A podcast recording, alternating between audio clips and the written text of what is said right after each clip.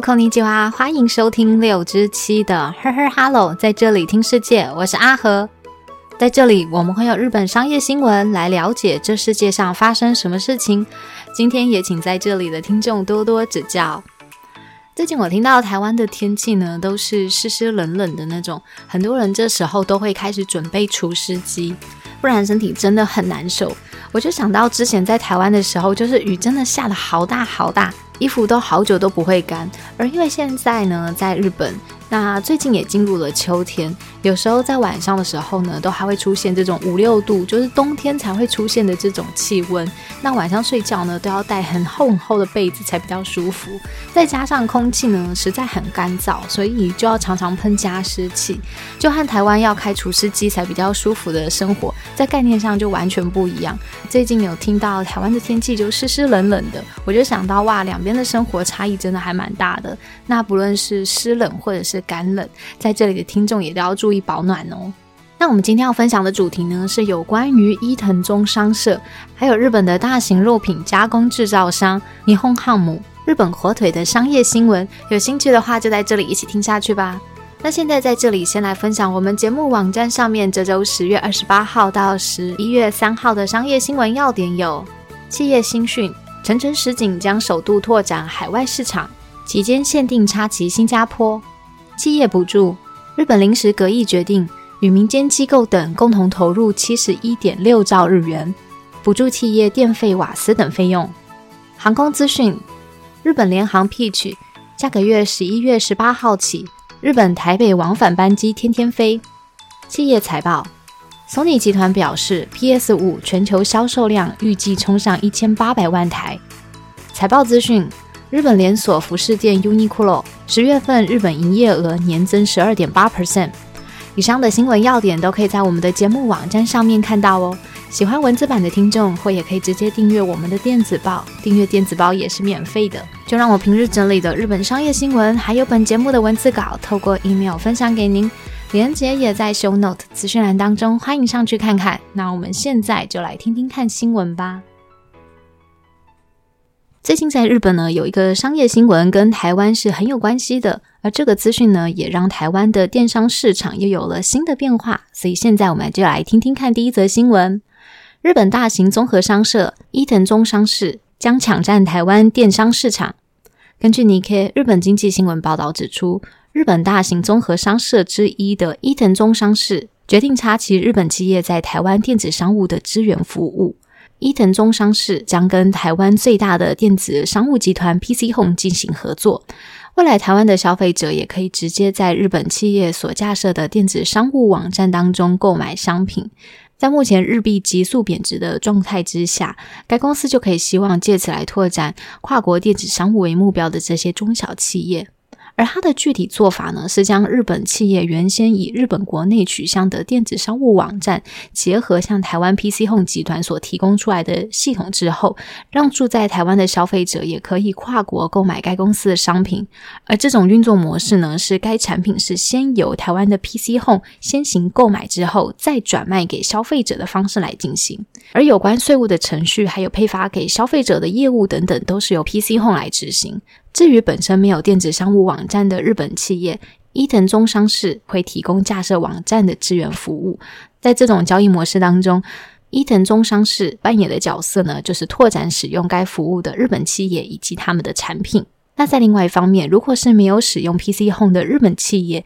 伊藤忠商事也另外准备了其他的销售模式，也就是说，由台湾的子公司会因应客户的需求来架设以台湾消费者为取向的网站，同时也会协助该客户去架设他的电子商场，并且在台湾设有仓库，可以保管该企业的产品，让有订单来的时候呢，可以尽速的配送给消费者。有关于台湾当地的配送，不论是何种模式，都是由伊藤忠商事所出资的台湾物流业者宅配通来进行配送服务。另外呢，也跟人工智慧 AI 来进行数位行销的台湾创新公司 i 卡拉来进行合作。此外，也会透过网红等等具有影响力的人物来进行行销服务。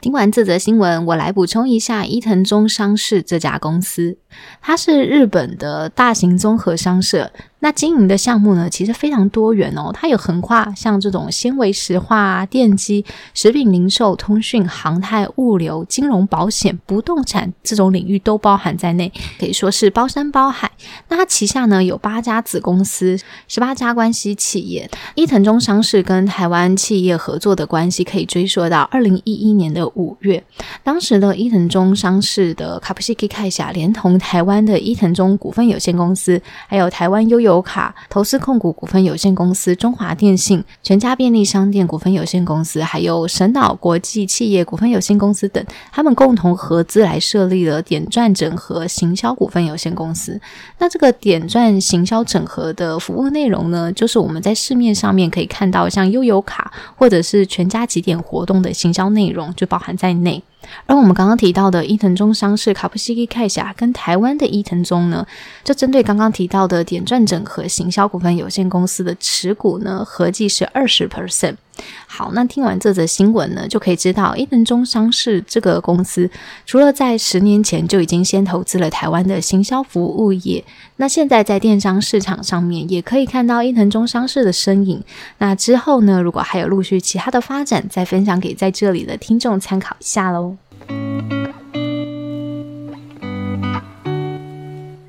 最近许多企业呢都纷纷公布了自家的财报，像我们今天平日新闻有分享到日本的连锁服饰店 Uniqlo 的财报，而今天我们第二则新闻呢，就一起来了解一下日本大型的肉品加工制造商霓虹汉姆日本火腿这家公司的财报，我们现在就一起来了解一下。第二则新闻，日币贬值影响大，霓虹汉姆下修连结存益五十亿日元。根据 NIKKE 日本经济新闻报道指出。日本大型肉品加工制造商尼轰汉姆近日呢，就公布了该公司二零二三年三月起的财报，就显示出受到了日币贬值、还有物流成本增加以及生鲜业务进口肉品采购成本上涨的影响，大量的降低了该公司的利润。连结存益呢，跟前期预期相比减少了四十六 percent，来到了两百六十亿日元。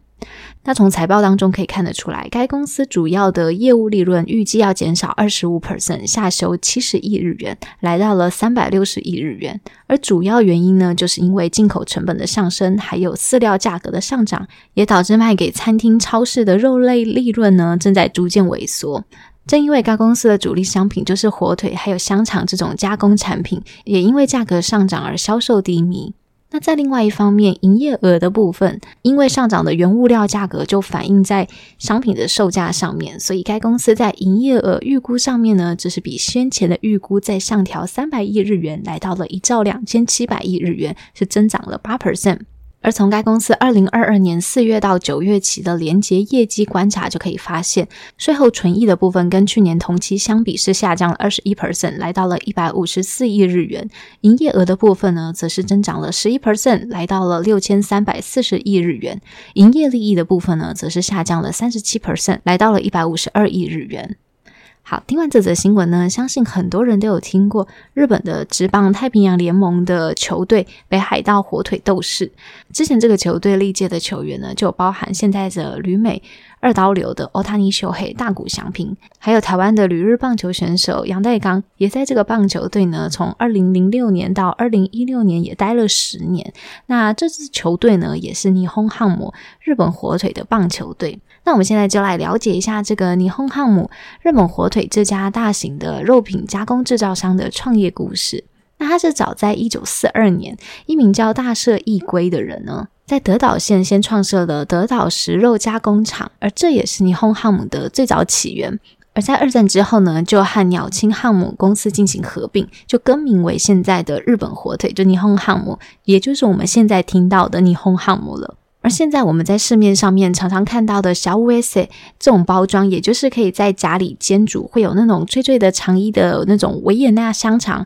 还有中华名菜系列的，里面就有包含像青椒肉丝啊、斯布达就那种糖醋排骨等等的系列调理包，那几乎都可以在各大卖场上面看到该公司的产品，接受度也很高。所以下回有机会到日本的时候呢，如果有看到霓虹汉姆的商品，也可以联想到这则新闻。